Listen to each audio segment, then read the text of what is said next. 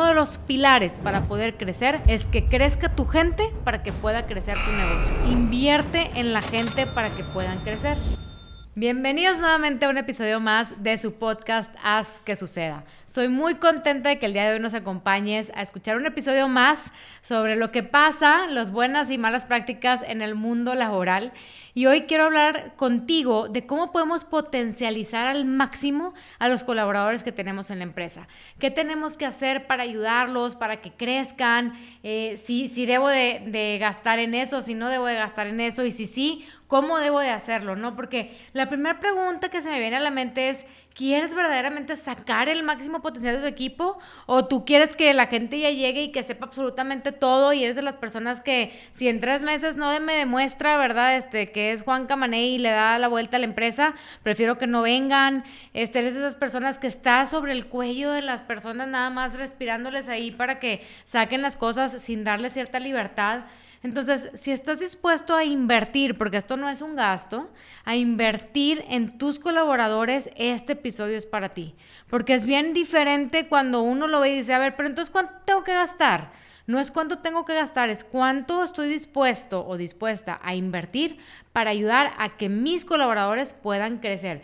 Y luego me dicen, sí, Dora, pero es que luego la gente se me va a ir, ¿para qué los capacito tantos? Y después se los llevan ya capacitados y yo me quedo, no, tú te quedas obviamente con ese, obviamente ese conocimiento que tuvieron contigo en el momento, pues lo pudiste aprovechar al máximo. Ahora, a ver, hay ciertas estrategias que cuando tú te metes a capacitar a la gente y verdaderamente es una capacitación muy cara o lo tuviste que mandar a tomar una maestría o cualquier cosa, hay muchas empresas que tienen una política de estudios en donde inclusive tú le puedes pedir al colaborador que como es una inversión muy grande para ustedes o para la empresa, ¿verdad? Pues tiene que firmar cierta responsabilidad de que si se va antes, pues obviamente la persona va a tener que pagar ese proporcional, que se, se vale, porque pues obviamente entiendo que de que oye, pero pues es que imagínate que invierto, eh, hace el curso y el siguiente día se me va, eso sí no se me hace ético, no se me hace correcto. Entonces, sí creo que también deberías de tener una política este, que, que te ayude a protegerte un poquito en cuestiones de educación, pero también no lo veas otra vez como un gasto, sino como una inversión. Oye, ¿cuánto me voy a gastar, Dora? Ahorita les voy a enseñar ¿Cómo le vamos a hacer para tener un buen, eh, un buen proceso para poder determinar cómo puedo hacer crecer a mis colaboradores? Pero por mientras, lo que te quiero decir es que si tú no tienes un departamento de recursos humanos o no tienes tiempo para estar haciendo verdaderamente una detección de necesidades de capacitación y quieres que tu gente aprenda mínimo las habilidades blandas, vamos a decir que yo siempre digo que lo, lo soft es lo más hard de educar a la gente, ¿no? Entonces, si mínimo tú dices, bueno, quiero que mi gente aprenda estas habilidades soft, lo que, te, lo que yo te recomiendo es que busques plataformas que tengan este tipo de cursos y capacitaciones. Una que lo personal a mí me gusta mucho, que he visto en las empresas, es Good Habits. Y ahí se los voy a poner también en los comentarios porque se me hace una plataforma muy buena, muy noble, en donde puedes inclusive abrirlo para tus colaboradores y pueden aprender de cosas, de habilidades blandas que se le conocen, ¿verdad? Porque en verdad lo técnico, aunque no parezca eh, sencillo, pero lo, lo técnico es a veces lo más sencillo que le puedes enseñar a la gente, pero yo no puedo hacer que una persona traiga esa hambre, esas ganas, ese, ese drive que le llaman, ¿verdad? Ese, eh, a lo mejor comunicación efectiva, ese liderazgo, esa empatía. Yo no puedo hacer que la persona tenga todo eso, pero sí, obviamente, la puedo capacitar, la puedo desarrollar, le puedo dar herramientas para que pueda tener todo esto, estas habilidades soft, ¿no? Entonces, esta plataforma de Good Habits te puede ayudar muchísimo porque aparte, pues lo que hace la plataforma es que lleva también el control de quién está tomando qué, quién se está capacitando en qué. Y ahorita vamos a ver por qué es importante también llevar controles, ¿no? Y obviamente, si estás buscando tener una gran cultura para trabajar, que me imagino que como empresaria o empresario, pues estás buscando, ¿no? Tener una gran cultura para trabajar, pues, ¿qué es lo que tienes que hacer? Pues, como les he dicho muchas veces, es no ver las cosas que le das a tus empleados como un gasto. Y mi gasto me refiero a, oye, hay que hacer un team building para que se conozcan mejor. Y lo primero que me dicen es, oye, pero ¿a qué horas? Pero que sea un sábado en la tarde cuando ya no trabajemos o domingo. ¿Cómo es si los hacemos trabajar el domingo? Porque, híjole, pues ¿cómo les vamos a quitar su horario de comida? ¿O cómo les vamos a quitar el entrenamiento? ¿O cómo les voy a quitar, este, pues que, que estén aquí trabajando conmigo? Porque yo necesito que me cumplan con el horario porque si no, no van a eh, terminar. Pues eso no les recomiendo. O sea, sí creo que deberían de hacerse un espacio para que la gente, ya sea un jueves, un viernes, aunque sea laboral, que pueda tener este tipo de integraciones y más si tu objetivo es tener una gran cultura para trabajar. Y sin una gran cultura para trabajar, vas a tener problemas para retener talento, para contratar talento y obviamente para hacer crecer tu negocio. Porque déjame decirte que es uno de los pilares para poder crecer, es que crezca tu gente para que pueda crecer tu negocio. Entonces, invierte en la gente para que puedan crecer. Y lo que quiero hacer es, te quiero dar nueve pasos de lo que tienes que hacer para hacer un gran plan de capacitación para tu negocio. Así que agárrate una pluma, agárrate una libreta y te voy a ir diciendo paso a paso qué es lo que tienes que hacer. Y la verdad es que es súper sencillo para que puedas hacer un plan de capacitación. Número uno, paso número uno Detecta las necesidades de capacitación. No quieras darle a todo mundo lo mismo, no quieras darle a todo mundo Excel, no quieras darle a todo mundo inglés, clases de inglés, sino no creas un problema donde no hay. Más bien, entiende el problema para que lo puedas atacar. Si tienes buenas descripciones de puesto y sabes perfectamente lo que la gente necesita para crecer, pues entonces que cada uno de los líderes, ¿verdad? Que tiene un equipo a su cargo que te puede decir, oye, ¿sabes qué?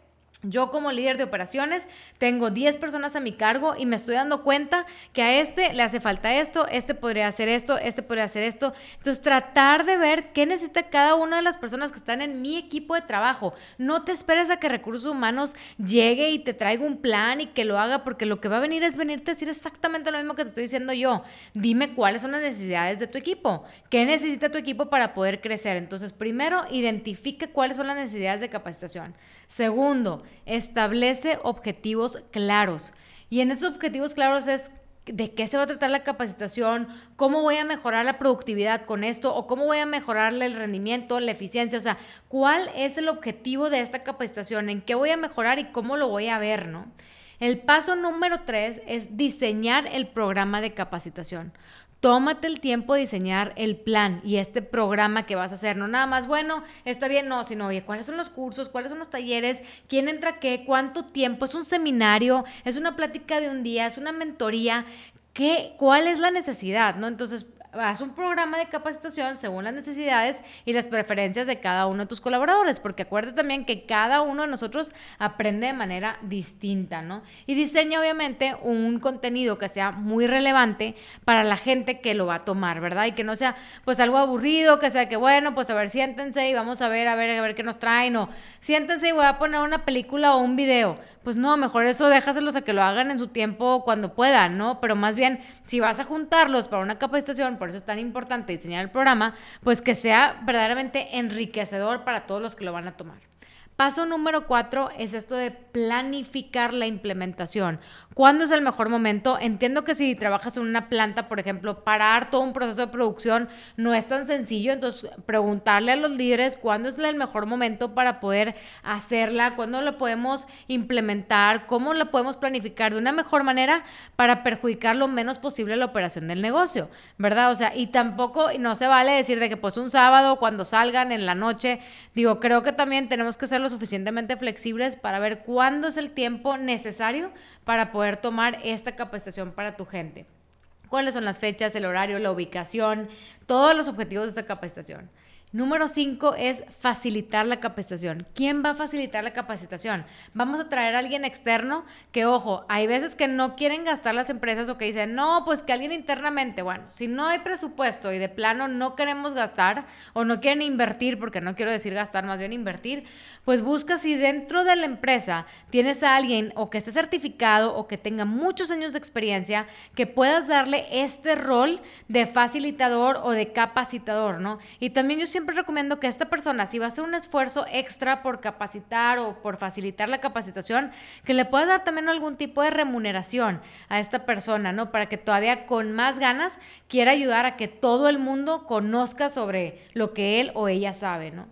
Número 6 es la parte de evaluación y retroalimentación. Si ya pusiste un taller, una capacitación, un curso, una mentoría o cualquiera que sea de las cosas que implementaste, es bien importante que se haga una evaluación sobre el conocimiento, sobre la persona que expuso el taller, ¿verdad? Y una retroalimentación también tanto de los que lo tomaron como de las personas que lo impartieron, porque es la única manera en la que vamos a aprender y es una manera en la que la gente que lo tomó puede aterrizar el conocimiento ay, sí cierto, fíjate, yo no sabía que esto me podía servir en esto, en esto y en esto. Ahora ya puedo a lo mejor agarrar esta información para poder meterla en, mi día a día. Voy a hacer esto también para a lo mejor, si no pudiste capacitar a todo el equipo, pues que tú mismo, ¿verdad? Tú, el, el que lo tomaste, ahora tú seas un facilitador y puedas capacitar a los demás.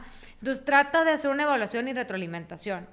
Paso número siete es el seguimiento y la aplicación en el trabajo es bien importante que ya después de que lo tomaste, no nada más de que check, ya lo tomaron, bueno, muy bien al expediente, aquí está su diploma, sino cómo sé si verdaderamente la gente lo está implementando. Necesito revisar con ellos y regresar que verdaderamente hay un seguimiento continuo y la gente está aplicando lo que les enseñamos en el trabajo, porque muchas veces me pasa que todos salen bien emocionados, bien motivados de una capacitación, de un curso, de un taller que tuvieron tres días, cuatro días, cuántas semanas, no sé qué, pero luego al, al tiempo se les olvida porque no hay ningún seguimiento, porque nadie revisa si la gente verdaderamente está implementando lo que conoció o no.